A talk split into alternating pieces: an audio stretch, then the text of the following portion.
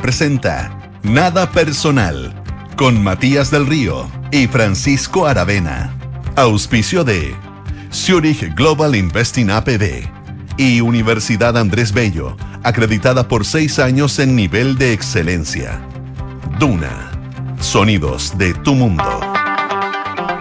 ¿Qué tal? ¿Cómo están ustedes? Muy buenas tardes, siendo las 7 con 1 minuto 20 segundos de este martes 7 de noviembre de 2023. Le damos la bienvenida en Radio Duna, nada personal. Francisco Aravena, ¿cómo estás, Pancho? Muy bien, ¿cómo estás tú? Muy bien, muy bien. En tu rotativo de, de co-conductores.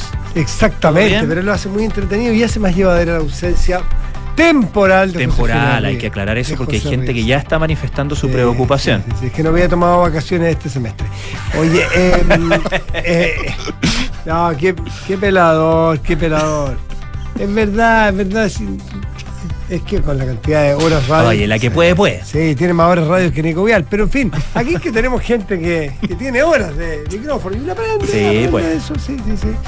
Oye, ¿qué día, qué día noticioso partiendo por la entrega oficial y el fin de un ciclo y el inicio de la campaña, que será cualquier momento de los apruebos, ah, perdón, a favor y en contra, a favor y en contra, recordemos, ya no es apruebo Sí. rechazo, para el 17 de diciembre, y que tuvo su... Pensábamos, la pregunta era en la mañana, ¿Va el presidente de la República a marcar una preferencia? ¿Va a, va a levantar una ceja? ¿Va a salirse del libreto?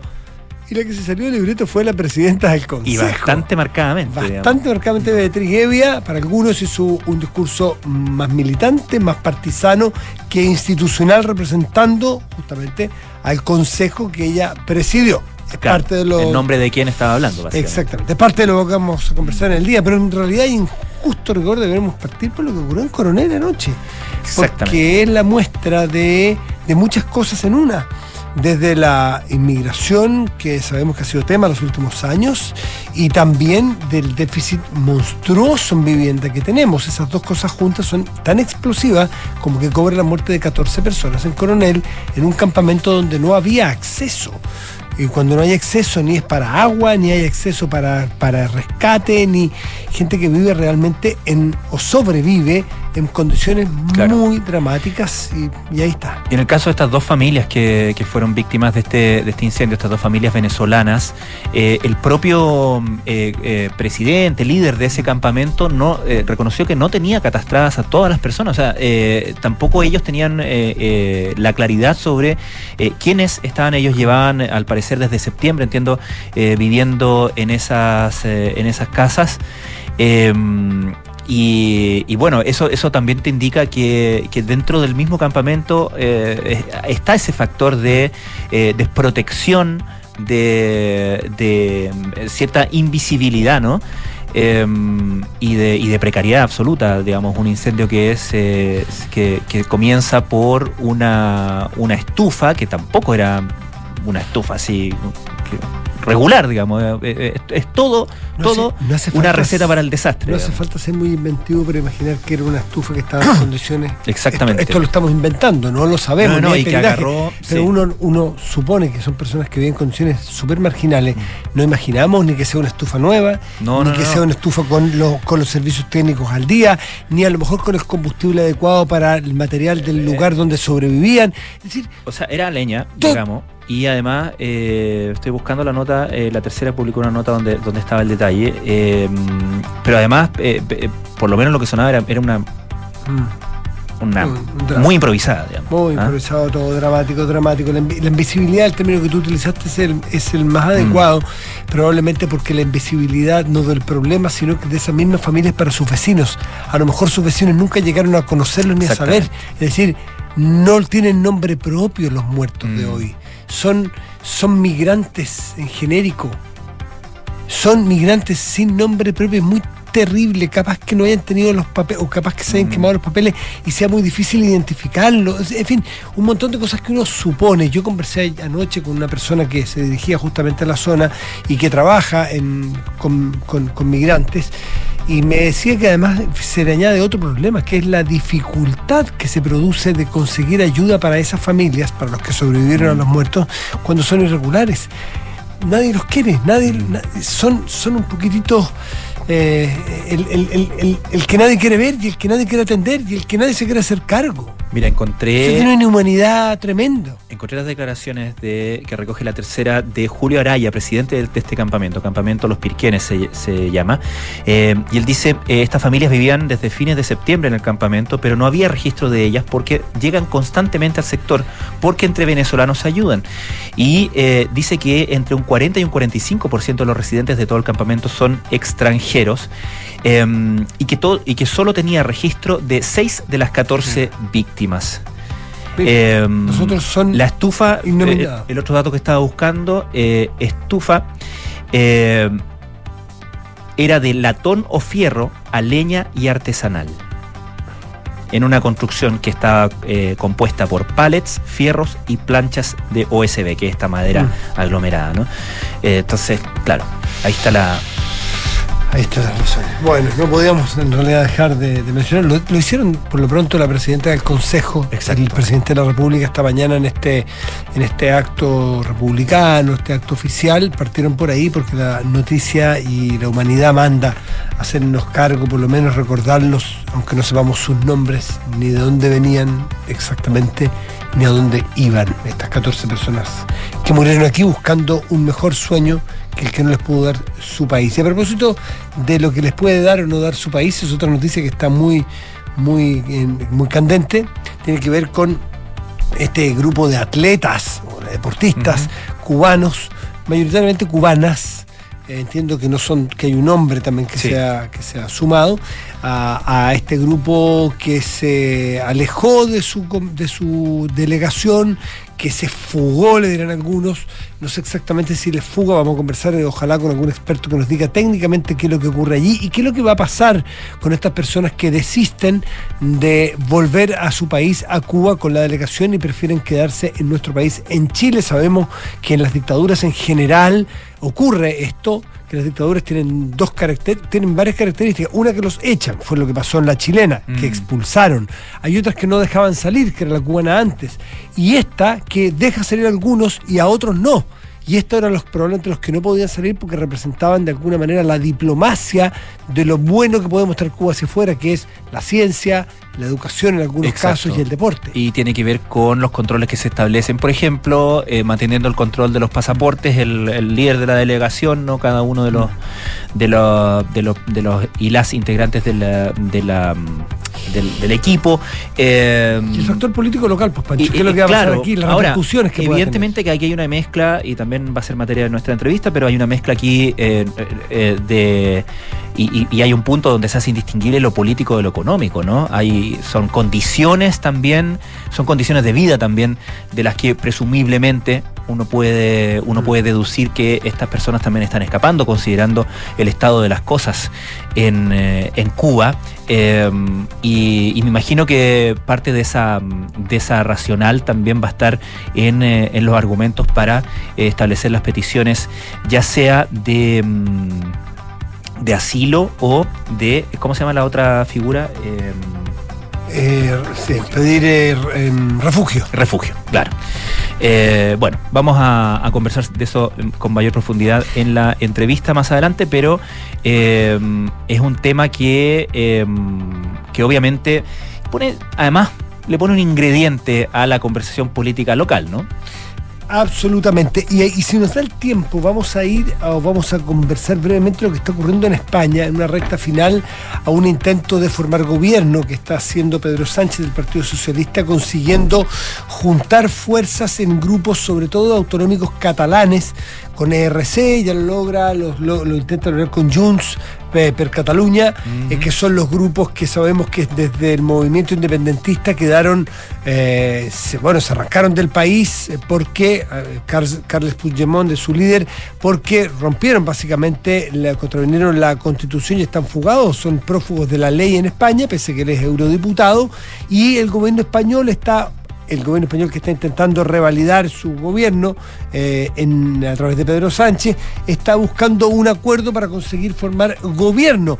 Y, y esto pasa por la amnistía que le tiene que ofrecer, y parece ser que está cada vez más cerca, Pedro Sánchez si forma gobierno a los catalanes. Una amnistía que ha generado, y para allá va la noticia de hoy, una inmensa manifestación en las calles del centro de Madrid, en Claro. Ferraz, que se llama Ferraz, en la calle donde está la sede del Partido Socialista en Madrid, con, mm, yo por lo que leí en diarios que son más bien proclives al gobierno, y son cifras oficiales, entre 7 y 8 mil personas en las Sí, calles, y la policía tratando de alejar a la gente, se tornó violenta a Más de la- 320 Claro. policías antidisturbios desplegados. Y claro, y hubo enfrentamientos eh, entre la policía y, lo- y lo- y Claro. los más exaltados de la marcha. Con un, eh, con un cántico que es clásico ya de las elecciones hace un tiempo, es que te vote Chapote. Eh, que te vote Chapote, que es en referencia a un eh, terrorista etarra que, bueno, que en su momento, o que tiene varios eh, crímenes a su haber, entre ellos militantes del Partido Socialista en su momento, y, y es, la, y es, el, es el grito que se ha utilizado en contra de Pedro Sánchez de hace un rato, como diciendo, bueno, que te vote Chapote, es decir, eh, sale con el apoyo de los etarras. En este caso son los catalanes, no son los etarras que son vascos, pero es el mismo sentido. Decir, eh, lo que hay en el fondo es tratar de decirle traidor. Traidor, eres capaz de salir con los votos de los etarras en algún Ah. momento, cuando era Bildu, o ahora eres capaz de salir vendiendo esta amnistía a quienes estuvieron en contra o están en contra de España, que son los autonomistas o los separatistas catalanes. Es la tensión que se forma en torno a una elección o a un intento de formar gobierno de parte del gobierno español. Vamos, son las 7 de la tarde, 11 minutos, estás en Duna. Nada personal.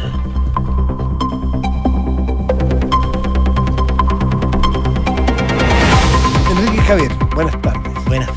¿Y ustedes entienden lo que ocurre? No quiero ponerle ni un nombre, ni un apellido, ¿Ustedes ni qué, una- qué- ¿A qué quiere decir ustedes? la audiencia, el país, Ah. ustedes, nosotros los que estamos so- aquí. Pensé a- que le estabas preguntando su calidad de joven, por eso te pregunté. Ah, no, que le estaba diciendo, ustedes los jóvenes, No sé en ¿entienden? calidad de qué, pero ¿qué es lo que hay detrás de la de los dimes y diretes de la posta 4x400 de las atletas chilenas?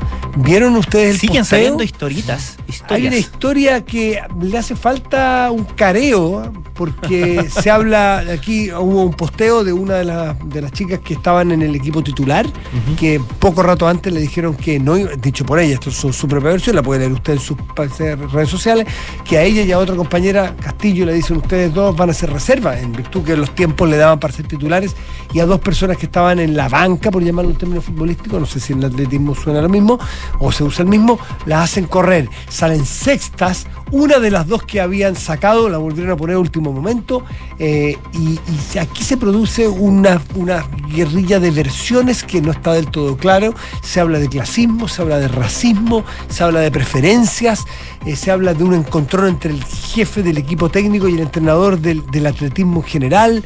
El día 9 de noviembre la Federación de Atletismo va a investigar, va, va, va a proceder a saber qué ocurrió y me imagino que tendrá que dar una, una versión. ¿Ustedes han leído y han sabido de qué se trata? ¿Lo entienden eso? Mira, me- a- por interno le me dice la Fran Ravizza que habló con Canal 13 eh, el jefe técnico del equipo de atletismo. ¿Ya? Puedo hacer, yo solamente quiero destacar algo muy importante Sí, de lo que hablábamos ayer del, del buen clima.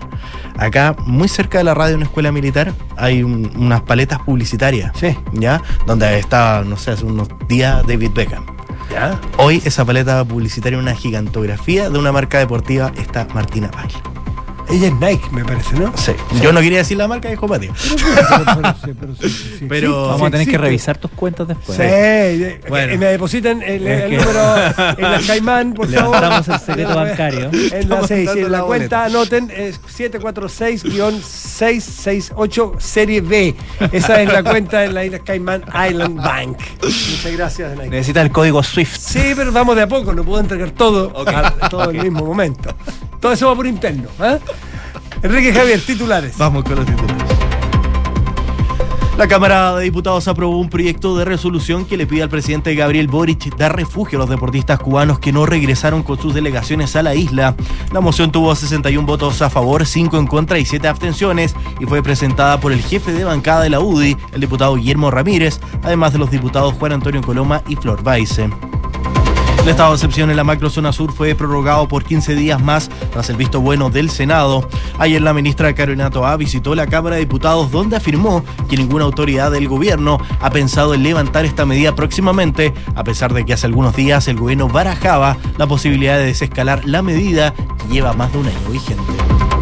Primer ministro portugués, el socialista Antonio Costa, salpicado por un escándalo relacionado con negocios de litio y hidrógeno, presentó este martes su dimisión al presidente de la República, quien la aceptó. Recordemos que el gobierno de Costa está en medio de una investigación por malversación, corrupción activa y pasiva de cargos públicos y también tráfico de influencia. Y la voleibolista nacional Petra Schwarzman, que fue revelación en estos panamericanos, fichó por el Curitiba de Brasil, que compite en la Superliga B. Con 18 años buscará ayudar al equipo a regresar a la primera división de Brasil. Muy bien, Enrique Javier, muchísimas gracias. ¿eh? Gracias a ustedes. ¿A ti te auspicia qué marca? No, ninguna. Ya, si el otro día te con No, tanto yo lo- sponsor sí, aquí. no. Ya, Bellota, bellota, digamos. Vamos, vamos con palta. Vamos con palta. ¿Lo sabes si palta? ¿Palta? Que se come. La cara que puso, Claro, no. ¿no? Mario Ramírez. No. no. Camisa tú tampoco. ¿Querés- Sí, palta. Camisa Mario Ramírez. Ah, no, no, Mario Ramírez no, ¿No? no te maneja. ah, eh. Richie. Ah, esa no es. Y Jorge Barros Edwards. Ah, Ay, ay, ay. La marca de Enrique Javier. La de Enrique Javier, ¿qué marca le ya? Te vamos a buscarte una marca. 7 de la tarde, 16 minutos. Estás en Duna. nada personal. Son los infiltrados en nada personal. Y ya está doña Gloria Faúndez con nosotros. Gloria, ¿cómo estás tú? Muy buenas tardes. Muy buenas tardes. Tierra de hombres hoy. ¿Qué pasó Panel de con hombres. José? José, eh, Está disfrutando de, sí, de, de, su- de las vacaciones de este trimestre. No, de este semestre. Mira qué mal hablado. No, pues si son muy merecidas. Siempre merecidas. Siempre que hablamos de ella es, es un homenaje. Nada distinto. Está en plan Nino Bravo. Nuestro hogar será el mundo. Exactamente. Está despachando de todas canción. partes. Así que no, no. La echas de menos también, ¿ah? Siempre. Todos. Sí. Bueno, haremos lo que se pueda con Pancho ven aquí, pues. Espero que estén a la altura. Eh, ponga usted las reglas. Siempre un desafío. Ya, partiremos hablando de cómo pasa el tiempo, ¿no? Porque hoy día se hizo eh, la última sesión plenaria del Consejo Constitucional que partió el 7 de junio. Imagínense cómo ha pasado un proceso, un segundo proceso eh, menos intenso, hay que decirlo, que el anterior, pero no por ello tan planito, ¿no? Porque este fue un consejo que partió muy tranquilo Sí. y más bien eh, eh, fue intensificando sus diferencias eh, a medida que pasaba el tiempo, al punto que eh, la ceremonia de hoy, aunque republicana en términos republicana en el buen sentido, Sí, claro. no en términos de de, De partido. de atrévete, Aunque también. de atrévete, ya, Eh, eh, republicana en el buen sentido, no hubo gritos, no hubo parafernalia, pero fíjense que fue en cierto modo también tensa, Mm. dado el tenor creo yo que puso sobre todo la presidenta del Consejo, Be- Beatriz Sevia, quien es la encargada de, quien fue la encargada eh, de entregar la propuesta de nueva constitución al presidente Gabriel Boric en esta ceremonia. eh, y donde el presidente también firma el decreto exento que eh, convoca a la elección, al plebiscito, que ya seguro a la vuelta de la esquina estaremos conversando de nuevo del 17 de diciembre, donde se va a votar a favor O en, contra. Pensaba, este eh, texto. oye, la cantidad de vueltas que nos hemos dado para evitar repetir sí y no. que es como un plebiscito es como que. Sí. Un referéndum es como sí y no. Pero para que no sea, para que no fuera, para que no sonara a el sí y el no que tienen una carga tan importante en nuestro país, eh, empezamos como a darnos las vueltas, apruebo, Qué difícil que no rechazo, tenga carga. a favor, en contra. imagínense Claro. si se abre un tercer no, proceso, sí. que todos han dicho que no, Claro. ¿cómo vamos a frasear aquello? Dedito para arriba, dedito para abajo. Claro, vamos o Claro. no vamos, nos Digo, subimos, nos bajamos. Upa, chalupa. Ni siquiera se puede blanco y negro. No, no, Porque no, no, no, tan loco, no, no. eh, claro oscuro, eh, eh, eh, uno y dos, pondré yo, Claro. A y B. Claro, Cara o sello. Claro. Bueno, hay alternativas, Sí. por lo visto. Ya, en este, en este grupo hay alternativas. Pero lo que les quería comentar es que este cierre de proceso no estuvo exento de polémicas porque las palabras de Beatriz Sevia, que era la llamada en su calidad de presidenta eh, del Consejo a cerrar este proceso, la verdad es que estuvieron bien cargaditas, eh, al punto que el presidente Gabriel Boric, bien la, bien la escuchó atentamente, era un poco evidente también su cara de molestia. ¿Qué dijo? ¿Qué dijo la señora consejera? Eh, utilizó frases que fueron eh, incómodas, no solo en el oficialismo, ojo, en Mm. Chile Vamos también hubo incomodidad por el tenor de sus palabras, en el entendido en que ella habló, por ejemplo, de verdaderos chilenos, los chilenos honrados y pacíficos, que se entendió como una suerte de división, quiénes son buenos, quiénes son malos Claro. chilenos, Ah, había habido algo, plantea eh, que la propuesta constitucional va a permitir un Chile más seguro, más estable y menos corrupto. Y un Chile que pueda salir del estancamiento económico y progresar Sí. en orden y en paz.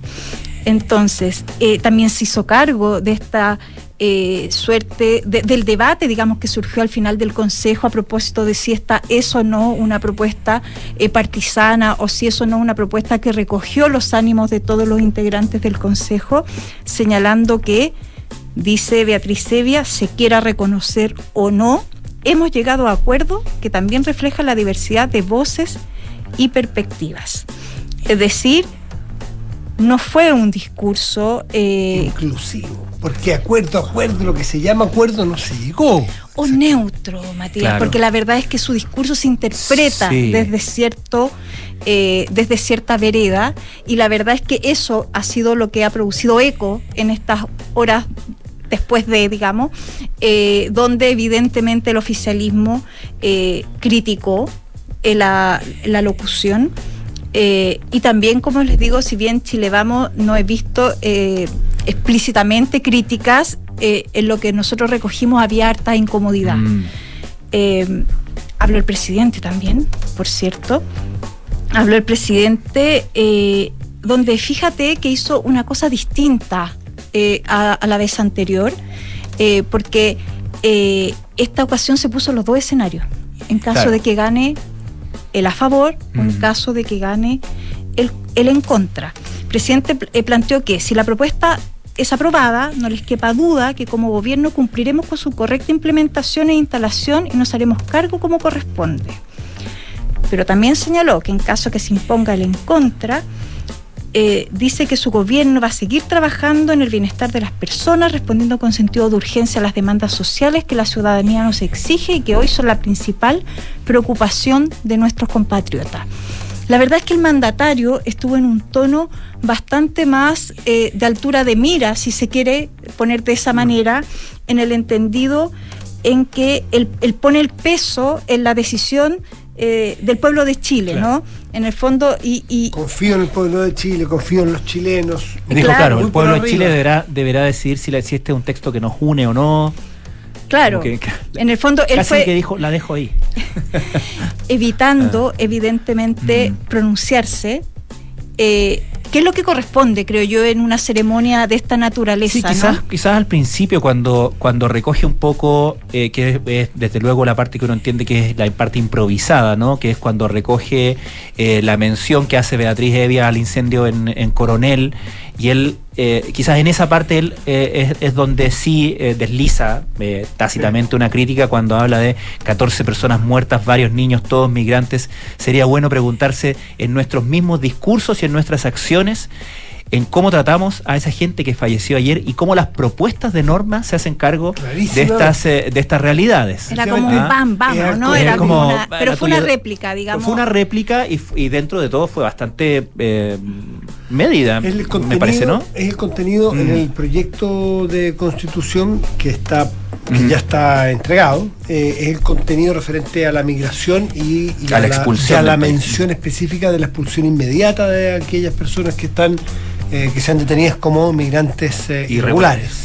Sí, y, en, es- en ese sentido, como les digo, eh, Beatriz Sevia, eh, del Partido Republicano, por cierto, y presidenta del Consejo, eh, se entendió como lo que fue una suerte de largada, ¿no? Ya de la campaña, campaña. propiamente tal, que en rigor debe partir una vez que se publique en el diario oficial el decreto exento, que debiera ser mañana, debiera ser mañana mismo, y eh, o pasado mañana, pero todo el mundo nos decía que esto va a ser relativamente rápido, una vez que se publica, A los suscriptores les llega la noche. Ah, no, ¿sabes? no alcanzamos, que esto es la mañana. No, no, no. pero se publica el decreto, se eh, convoca formalmente Mm. a la elección, evidentemente. A partir de ahí eh, parte lo que se denomina la campaña electoral. ¿Y qué significa eso? Ya las propagandas, pagadas o no pagadas, en los lugares habilitados y los no habilitados. Y también los partidos políticos, que eh, van a tener tres días para inscribirse ante el CERVEL, eh, señalando las opciones que van a apoyar. Y la verdad es que la, toda la gama de los partidos ya se han pronunciado en una u otra propuesta. Hoy día eh, eh, eran los finales, que es la democracia cristiana más tarde, y el Partido Radical, que la verdad es que tampoco hay muchas dudas respecto de dónde se van a instalar eh, respecto de la propuesta. Y los grandes bloques que se están eh, configurando es básicamente Partido Republicano, Chile Vamos y lo que se ha llamado la centroizquierda, demócratas y amarillos que van por el a favor y básicamente todo lo que es el oficialismo eh, y la sorpresa, ¿no? Los descolgados. Que uno podría incluso decir, oye, la derecha, más de derecha, Mm. que se están sumando al en contra y que está generando un problema, sin duda alguna, en el mundo de la oposición. Eh, porque eh, hasta donde entendemos, si bien eh, hay descolgados, como los llama Francisco, ellos también tienen un compromiso interno, algunos de ellos, respecto a no pronunciarse, no hacer campaña. Yo tengo mis dudas a quién favorece, porque el mote es que esta es la constitución. Si a ir del mote a explicar un poco más y ir a los casos concretos. El mote es, es la constitución, una propuesta republicana, y no es tan mote, porque tenían, porque, porque se dieron no en todo, se dieron un poco y terminaron eh, haciendo valer sus 22 consejeros sobre 50. La bajada en texto, cuando alguien dice, no, no, no, esto no es del Partido Republicano, yo se lo he escuchado con, dos veces ya con cierta claridad a Jimena Rincón. Y dice, por ejemplo, pero ¿cómo dicen que esta es una constitución o una propuesta republicana cuando habla, por ejemplo, de las familias? ¿Cuándo un republicano hablaría de las familias? Eso es un argumento que da, ¿no es cierto? Para decir, de parte de ella, que está a favor, que esta no es una propuesta republicana. Eso en cuanto a los contenidos. Y en cuanto a la apariencia política, alguien podría decir también, pero ¿cómo va a ser una propuesta radical o rabiosamente republicana o ultraderechista si la ultraderecha se bajó? Entonces, yo no estoy tan seguro de esta movida de Kaiser o esta movida de Tere Marino, Michelle Mujeres Pérez de Arce, etcétera, etcétera. Iván no solo de la carrera. Rojo Edwards. Rojo Edwards. Si eso, no lo sé, no, no estoy haciendo juicio, pero te pregunto, si eso a quién favorece. ¿Acaso no facilita la entrada de más amarillos el que se baje Kaiser o el que se baje Tere Marinovich? No Bueno, sé. hasta ahora ha sido un argumento, ¿no? En el entendido en que los sectores que están por él a favor han señalado, las campañas tienen harto de maniqueísmo, ¿no? Mm, De blanco y negro, de cosas interesa. gruesas, de la brocha gorda del argumento. Y evidentemente en ese entendido eh, lo que se planteaba era, miren, la ultraizquierda y la ultraderecha están eh, por el en contra algo debe pasar ahí que Claro. pudiera favorecer o, o la tesis argumental es que eso debiera favorecer a la gente de centro que se convoque en torno a esta nueva propuesta. Hemos visto las encuestas. Si uno las ve, es una cuesta arriba para efectivamente la aprobación de este proceso constitucional. Eh, también se ha planteado, y yo lo comparto, que esta es una, eh, si en caso de que gane el a favor, el en contra, va a ser una victoria táctica, porque es una elección que se gana, pero es una derrota estratégica muy profunda para una izquierda que ha hecho del tema constitucional parte de su eh, planteamiento discursivo de los últimos que 30, 40 Claro, años, no claro. sé, desde, desde la constitución de, del 80 evidentemente, eh, porque además están amarradas al discurso de que no hay un tercer proceso constitucional. Entonces también es la gobierno. pérdida, En este es la pérdida de un sueño al menos por Mm. algunos años. Yo dificulto que la izquierda renuncie evidentemente a un sueño de nueva constitución, pero es el precio que pagaron y que van a tener que pagar a propósito de los gustos que se dieron Claro. en la convención anterior. Porque también es justo decirlo, los dos procesos no son iguales, no fueron iguales, no fueron iguales en términos de forma, no fueron, no son por cierto iguales en términos de contenido, y ya vendrá evidentemente la discusión respecto de si qué es lo que finalmente importa, creo yo, si esta propuesta constitucional es mejor y permite Mm. avanzar respecto del texto que ya Esa es la mirada tenemos. difícil de ser, pues la neblina no nos permite sentarnos desapasionadamente a decir, mira, el artículo 1, ¿es mejor o peor? Es mejor, si te conviene, no tanto, ya, pero el 2, sí, sí me gusta, no me gusta. Termina siendo, sobre todo cuando es binaria la opción, bueno, no puede ser de otra manera, eh, es difícil mirar desapasionadamente. Pero va a Ahí venir el match constituyente. Va a venir más constituyente la tercera, yo lo Va a venir y, y les vamos a ayudar a, a tomar Pero una es- decisión. Pero es bien identitario al final esto. Salvo honrosas, eh, honrosas excepciones, termina siendo muy identitario. Cuando hay muchas cosas que te gustan, muchas que no te gustan, haces, haces la ponderación, asignas valores a las que te gustan y a las que no. Pero al final dices, mire, me quedo más cómodo con los míos. No se trata de deshonestidad intelectual, pero eh, cuesta que alguien cruce, que cruce el río. Pero mira, fíjate que yo te iba a hacer el alcance respecto de que sí es un tema donde falta mucha eh, Mm. honestidad intelectual, porque no se trata solo del texto, sino también de todos los contextos que conlleva la decisión y que sabes que a veces da la impresión que son eh, argumentos o factores que pesan más en las decisiones de los políticos que los de la gente, ¿no?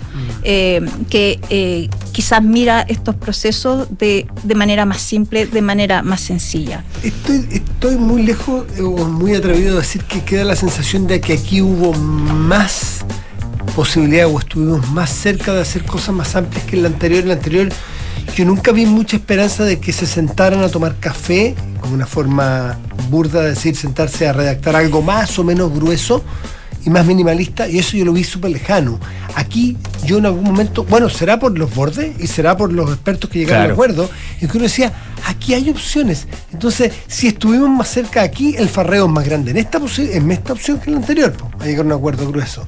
Claro, pero el, argumento tiene una trampa, creo yo, que fíjate que tiene que ver con precisamente cómo se plantea el proceso, porque cuando tú introduces, y esto fue una demanda básicamente de la izquierda, cuando tú introduces un componente muy fuerte de democracia en la elección de quienes participan del proceso, evidentemente eso tiene que marcar una mayoría o una minoría respecto de uno u otro bloque.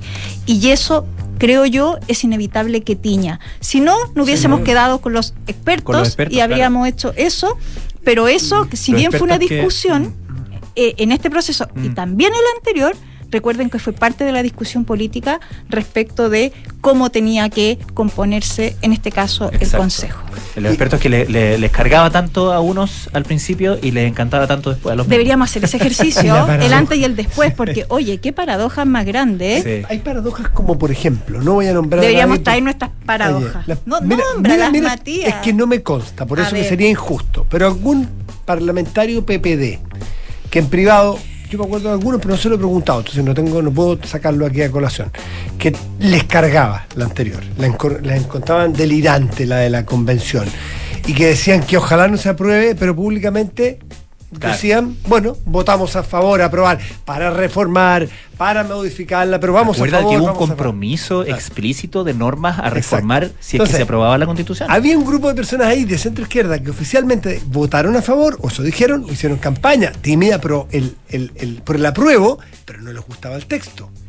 Y les gusta más este. Técnicamente les gusta más este a esas personas. Y antes lo aprobaron y ahora lo rechazan. Es decir, aprobaron algo que les gustaba menos que lo que ahora rechazan. ¿Por qué? Porque cuando tú militas o estás en un grupo de referencia, no te mandas a ti mismo, por así decirlo, sino que tienes que, de alguna manera, tragarte ciertos sapos y seguir adelante por donde, por donde tú vas. La política siendo la política. Exactamente, exacta, exactamente. Bueno, pero, como sea.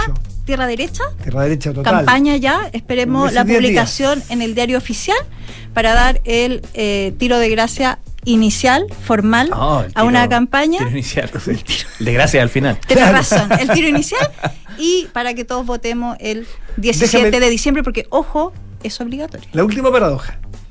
Se dice que los plebiscitos en un gobierno, más allá del mérito de lo que se pregunte, Siempre son sobre el gobierno. son sobre le gusta o no le gusta el gobierno. Ah, Entonces, si vamos a suponer, vamos a hacerle caso a las encuestas, que no, pese a que subió la última semana el presidente Boric, y los últimos presidentes les pasa lo mismo, que tiene más en contra que a Ah. favor.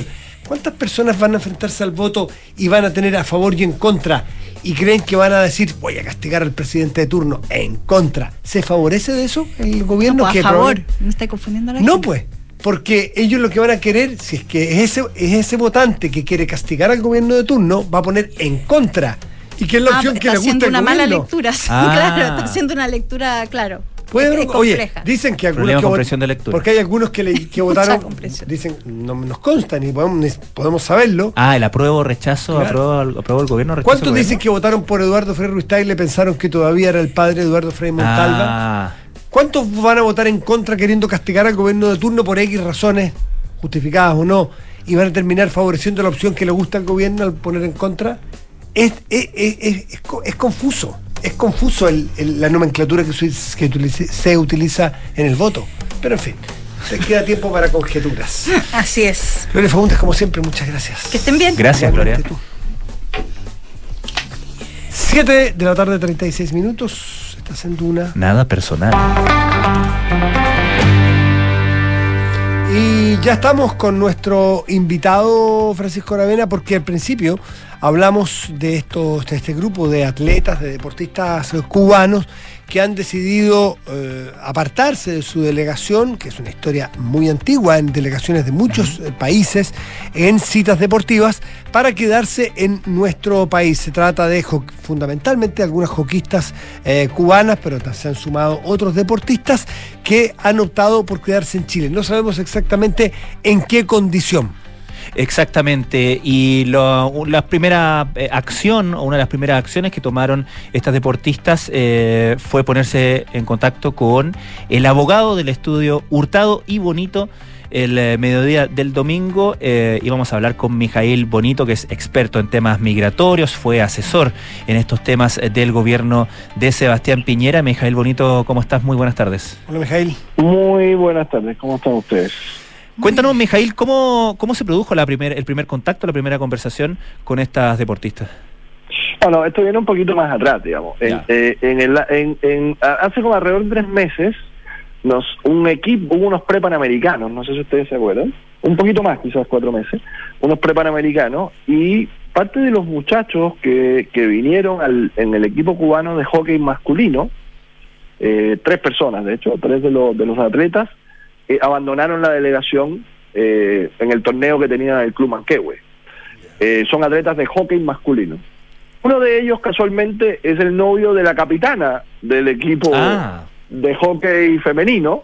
Entonces, cuando ellos toman la decisión y, y- y salen y, y se escapan, digamos, las muchachas de, de la Vía Olímpica y todo esto, entre sábado y domingo, y, y algunas salen de Santiago incluso, eh, él, por supuesto, nos llama inmediato porque nosotros habíamos tomado su caso pro bono hace unos meses. Perdón, Mijail, Y- dame un segundo. Yo recuerdo, yo eh, te debo reconocer que no recuerdo el, sí, el- ¿se el- conoció ese caso? el caso que tú Sí, se conocieron, se conoció el abandono, Mm. pero no se conoció el caso jurídicamente hablando, digamos, ni con representación, ni con nada público, justamente porque nuestra política en este caso específico, o en estos casos, no es hacer nada público con, lo- con ellos. Te lo planteo porque yo no recordaba, y Francisco tampoco, el, el episodio que tú estás narrando de los, mismo. de los coquistas eh, masculinos, pero falló, falló bastante la, mm, la inteligencia cubana, porque si es que el novio de una hace tres meses la hizo, si ella era capitana y venía, al menos era un tema que daba vuelta en la cabeza de algunas. ¿no? Sí, por supuesto, pero en esa parte no no puedo, no no no no no sé, no no no me puedo meter, digamos. Pero a partir de eso es que ellas toman contacto con nosotros. De hecho, les cuento algo. Nosotros, a ver, normalmente estos casos no se publicitan. Claro. Eh, el problema es que el presidente de un partido de gobierno ayer salió deslegitimando las razones por las cuales ellas estaban tomando la opción de abandonar la delegación y quedarse en Chile. Y varios personeros de- del Partido Comunista también lo hicieron, digamos. Y lo que nosotros por lo general no publicamos absolutamente nada en nuestros casos, pero me van a comprender que no puedo permitir que una autoridad de un partido de gobierno deslegitime las razones por las cuales unas personas van a pedir asilo político o refugio en el país. Digamos, a mí me parece tremendamente injusto y era una manipulación de la, de la opinión política y llegaron, incluso llegaron a, a, a ellos mismos dar las razones por las cuales estas muchachas y, y estos atletas estaban haciendo eso, digamos, de que en Cuba tenían hambre por el bloqueo económico de Estados Unidos a Cuba y, y puras cosas de esa naturaleza que deslegitiman la posición de personas que lo único que quieren hacer es terminar su vida, su carrera y sus cosas en libertad. y, y- y con lo que cuesta además abandonar el país, abandonar a la familia. En, en ese sentido podemos decir explícitamente entonces que las motivaciones son políticas más que económicas. A ver, en Cuba siempre hay una mezcla de estas cosas, eso es innegable, ¿ok? Eh, estamos hablando, por- porque estamos hablando de un sistema totalitario. que un sistema totalitario es un sistema que invade todas las todas las esferas de la vida social, digamos. O sea, la sociedad civil cubana, por ejemplo, está controlada por el Estado y está controlada por el Partido Comunista. ¿Ya? Absolutamente.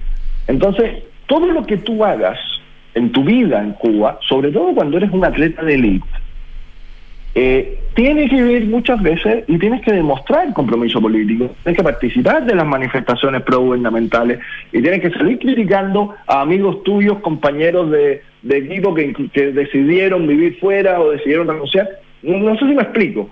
Entonces, estas muchachas, eh, en la oportunidad que tuvieron en Chile, evidentemente tomaron una decisión que, por supuesto, tiene algún contenido económico, por supuesto. Todas las decisiones que uno toma siempre tienen algún tipo de contenido económico, pero la base, la base misma del problema es la falta de libertades y eh, específicamente cómo manipulan eh, las voluntades de las personas en la isla. No, no sé, si- no sé, en 23 estamos, estamos siquiera discutiendo esto. No, no sé si me explico con este punto. Sí, a ver, Mijail Bonito, cuéntanos, toman, para retomar la pregunta que te hace Francisco Aravena al principio, toman contacto contigo el novio de la capitana de esta, de esta selección, una de las, de las chicas que se fuga de la concentración o de la Villa. Olímpica, o de la Villa Panamericana, perdón. ¿Y, y, y, y qué- qué- cómo, cómo te lo plantean a ti o te lo habían planteado antes?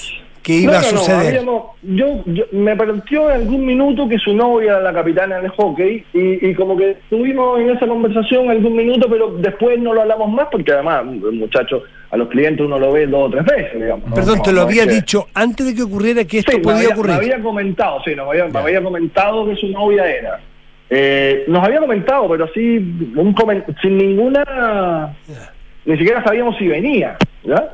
Eh, y de hecho, la primera comunicación real que tengo es cuando se logran ver ellos, que tiene que haber sido el sábado a última hora o el domingo. ¿ya? Que, que logran ellas terminar, parece que terminaron un juego, eh, que era el último juego que Uruguay, tenían, sí, que cayeron. eh, contra Uruguay, cayeron 3-0, sí, ¿entiendes? sí, sí, sí.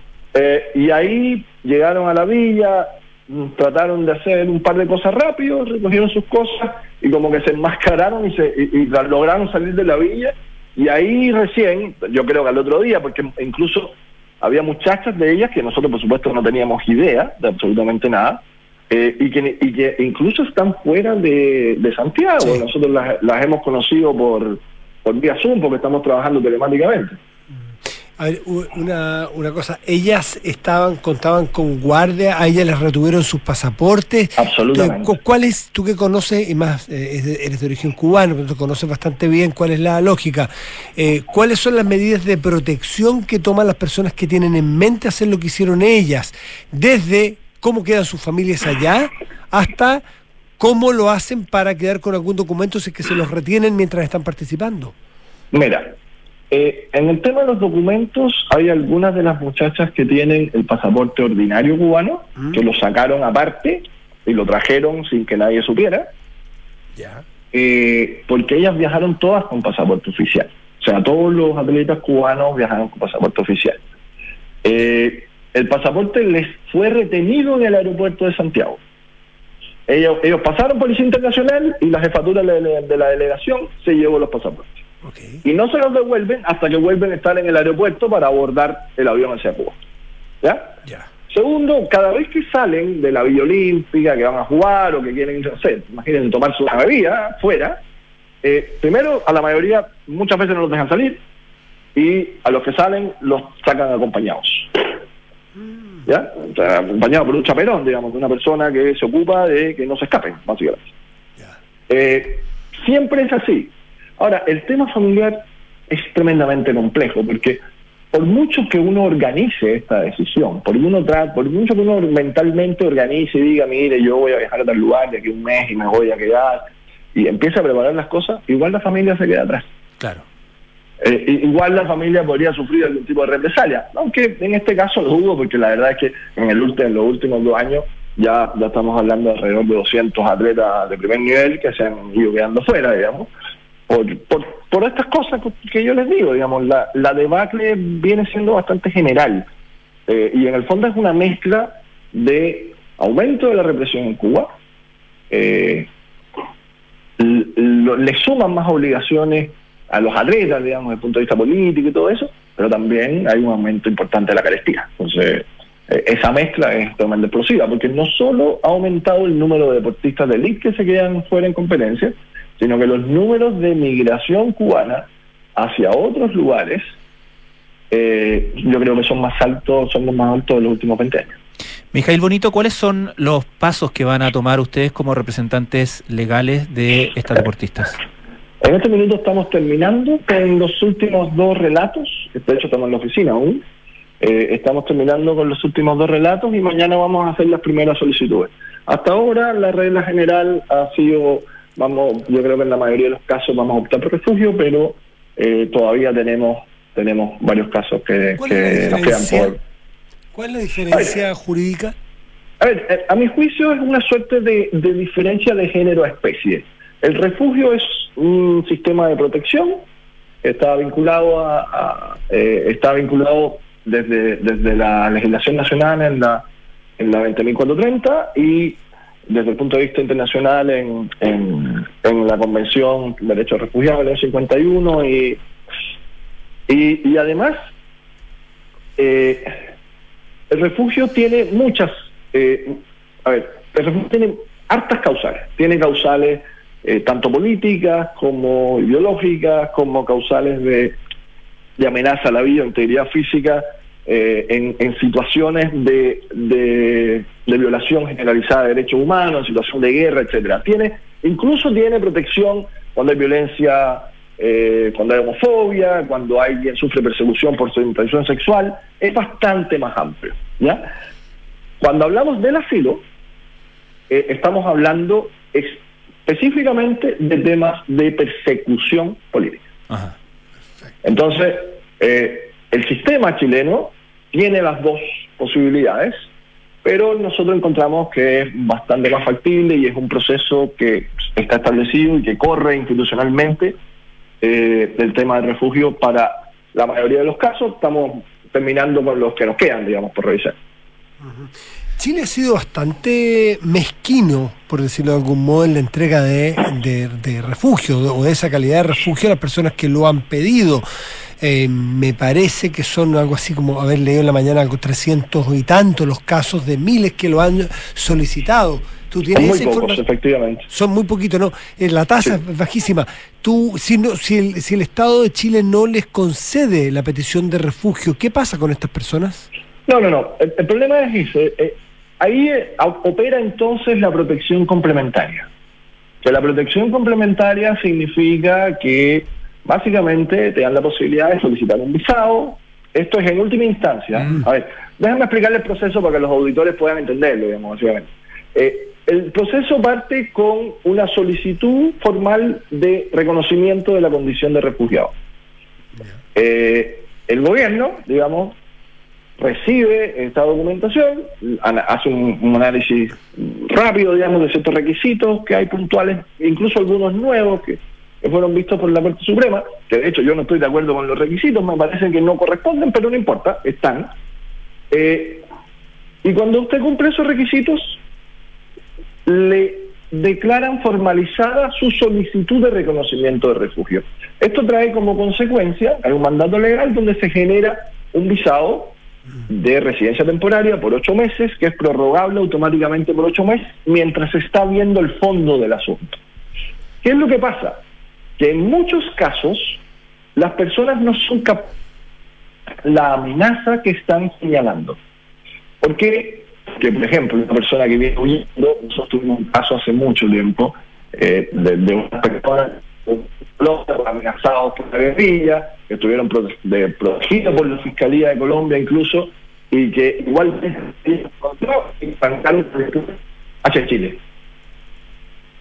Eh, y en un caso esto no van a ser. Se está yendo, la, se está yendo la, la conversación, Mijail. Que a ver si... Ah, espera, espera un poquito. ¿Y ahí? Estamos, ahí, sí, ahí, ahí sí, sí, sí. Ya. Entonces, las personas que tienen esta, digamos, las personas que, que salieron derechamente escapando, ¿no? Arrancando, eh, muchas veces no tienen la posibilidad ni siquiera de, de traer ropa o documentación Claro. en los casos reales de refugio. Entonces, lo que el sistema hace es que entregue este visado y como ellos no pueden acreditar durante el tiempo que se hace el procedimiento, no, no tienen cómo demostrar la persecución efectivamente. Bueno, hay personas que sí lo tienen, ¿no? Pero, eh, y en este caso lo que hace el Estado es generar protección complementaria, que en el fondo es permitir que haya un visado de, de residencia temporal normal o de las que están disponibles en la subcategoría, en la subcategoría migratoria de residencia temporal, pero la persona sigue protegida porque sigue en territorio nacional. ¿Me explico? Sí, Entonces, perfecto. todo lo que todo lo que la necesita de- la persona Mijail, es eso. Cabe la posibilidad de una expulsión, porque aquí hay una variante que no hemos tocado, que es la presión política Sí. que va a ejercer el Partido Comunista, que es un partido importante del gobierno. Al Partido Comunista que seguramente no le va a parecer bien. De hecho, entiendo que hoy día hubo una votación en la Cámara de Diputados de un proyecto de acuerdo y, la cam- y la bancada del Partido Comunista no votó, no asistió a votar. Hubo algunos que votaron en contra de este proyecto de acuerdo pidiendo que el gobierno les diera asilo o refugio. Eh, ¿Es posibilidad de que el gobierno de Chile, por presión política o, o- o diferencias al interior del equipo político del gobierno, por ejemplo, no se lo den o expulsen directamente a estas personas? No, no, primero, primero, primero en este, en este en este momento y de aquí a bastante tiempo no hay ninguna causal de expulsión disponible, ninguna. Ellos están en situación regular y lo van a estar por mucho tiempo más, incluso tendríamos la posibilidad incluso de prorrogarle los visados que tienen hoy día, si la cosa se complica, digamos, ¿no? Eh, lo que dudo, eh, nosotros vamos a hacer los procedimientos, las solicitudes de lo que corresponda en esta semana, y por lo tanto, por lo tanto estamos a tiempo para, para los vencimientos de las visas posteriores. Eh, y sobre el tema del Partido Comunista, eh, bueno, la verdad es que yo, yo no esperaba otra cosa, ¿no? Eh, Siempre ha sido, eh, tengo un tema ahí con la, con, con, la dictadura cubana, pero eh, de un tema de lealtades, digamos, siempre. Eh, pero la verdad es que este es un proceso institucionalizado, este es un proceso que corre por un carril donde incluso hay una comisión que analiza, etcétera, a posteriori. Eh, y un proceso largo donde hay una acreditación y análisis de evidencias por mucho rato.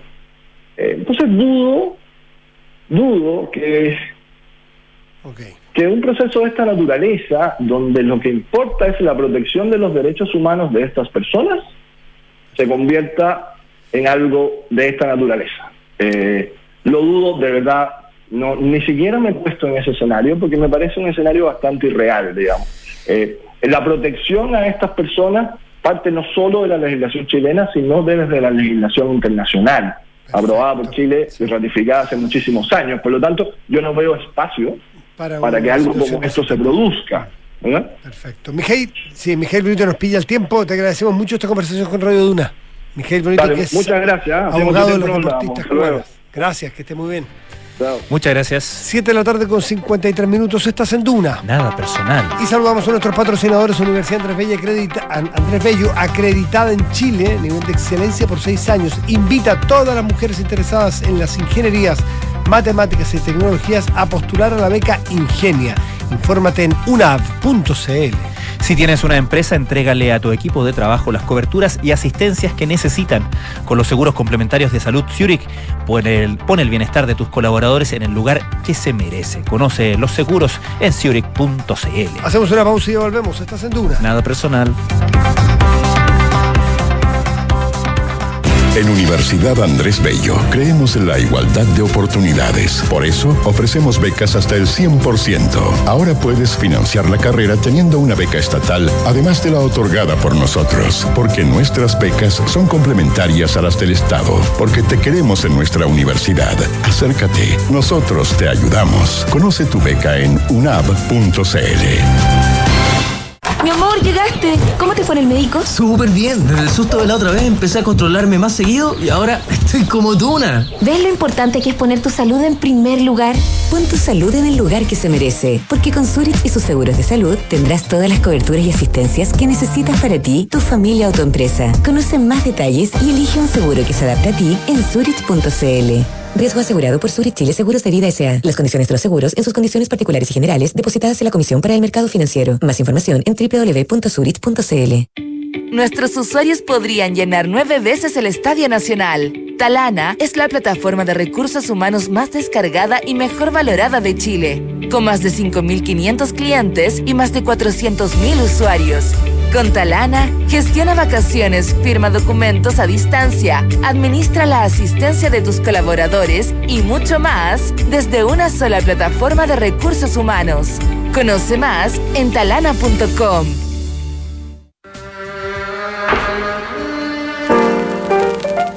A pesar de ser en su mayoría un álbum de covers, Mr. Tambourine Man del grupo The Birds fue uno de los trabajos más influyentes de los años 60. Roger McGuinn y compañía definieron el sonido de toda una generación a través del folk rock y de paso influenciaron a los Beatles con su nueva propuesta musical. Esta es la historia que te contaremos hoy desde las ocho y media en un nuevo capítulo de Sintonía Crónica Debut en Duna 89.7. 7 de la tarde, 56 minutos. Estás en Duna. Nada personal.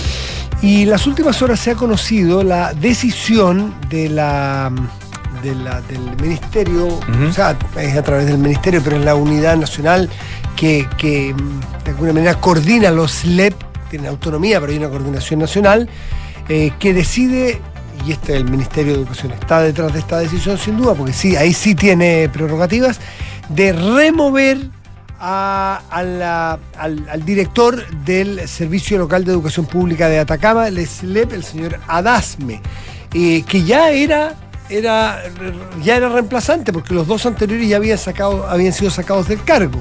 Bueno, ahora toma esa posición de manera interina la señora Jimena Sangüesa, que, mm, que tiene varias características que son poco sabidas porque no son, no son comprobables. Me refiero, por ejemplo, a su militancia. No milita, el señor Adasme es más bien cercano, y aquí, ¿qué importa? Dirán algunos, ¿qué tiene que ver? Bueno, porque esa ha sido parte fundamental del problema, pues.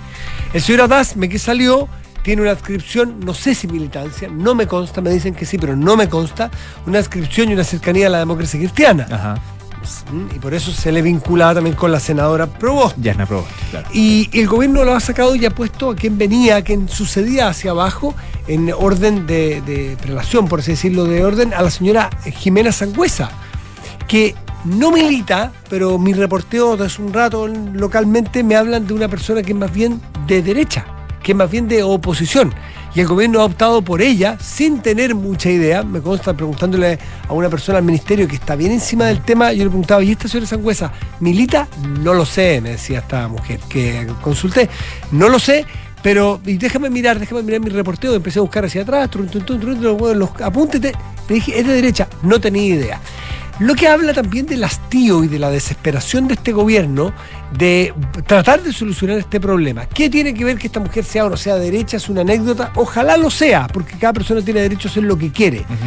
Lo que importa es que, me decía gente del gobierno y del ministerio, o sea, un- gente que conoce, está por dentro del Ministerio de Educación, no necesariamente es una autoridad, una, una fuente mía, me decían lo que importa es que el SLEP de Atacama recobre la autonomía y la autoridad sobre el problema que hay hace 70 días allí. Antes estaba en manos de la política local y de los caudillos políticos locales que tenían un poder real sobre el señor Adasme, quien dirigía el SLEP. Ahora, esta persona, que tiene una historia ahí adentro, tanto así que se le ha cuestionado, paréntesis, porque dos de sus hijas trabajan allí, el ministerio ha dicho, eh, que entiendo que el ministro dijo en una entrevista hoy día que, que entrevist- están, eh, contratadas en el servicio desde antes Desde de que entrara la madre. eh, y se ha cuestionado la forma en que se contrató, pero esto ya es más técnico, tiene que ver con la ley CEP, que te da un porcentaje, un 10% de probabilidades o de posibilidades de gastar en contratación, pero son temas técnicos que se tienen que ir aclarando. Lo importante es que el gobierno hoy día, de alguna manera, valora eh, el que llegue una nueva autoridad al SLEP, que se autonomice el SLEP de la política local, que vuelva a centrar las decisiones en. Y, tenían entendido que entre, entre hoy, porque esto acaba de suceder, entre hoy y mañana, las, las comunidades escolares vuelvan a operar y empiecen a discutir los temas, que efectivamente hay temas muy importantes dentro de cada colegio, que lo empiecen a discutir en el mérito del, del seno de la misma eh, comunidad escolar. Eh, y no que sea un tema local, a nivel regional, ni menos político si es que va alguien a la reelección o algún parlamentario que mande. Así que vamos a ver cómo si se empieza a dar este descuelgue y si alguno de los profesores empieza a tener disputas en asambleas que no se han hecho del Colegio de Profesores al interior de Atacama. Se manda desde Santiago se manda desde la directiva del Colegio de Profesores de Atacama y no ha habido posibilidades de votación de asambleas de profesores en Atacama para mantener este tema por 70 días paralizado. Por lo tanto, la esperanza que tienen es que esto retome la autonomía de cada gobierno y de cada comunidad para ver cómo resuelve los problemas que eventualmente tiene y así poder volver a clases. Por lo pronto, que puedan entrar las empresas que el, go- que el, el- el ministerio ha contratado para arreglar los lavatorios, las plagas de ratones, porque hasta aquí no los habían ni siquiera dejado entrar a trabajar. Así que hay una luz de esperanza, una luz bien al final del túnel en el Ojalá. de Atacama. 62 días ya de movilización. de Depende cómo profesores. se cuenten, porque se podría contar también desde el 29 de agosto, que empieza la movilización a nivel de Chile, y ahí estaríamos en 70 días. Si es del 4 de septiembre, 62 días. Lo que sea es una barbaridad, Barbaridad. es un abuso y es una y es un, un descriterio, un abuso y es una eh, es, un, es un- una violación a los derechos humanos de niños y niñas de Atacama que no están pudiendo educarse.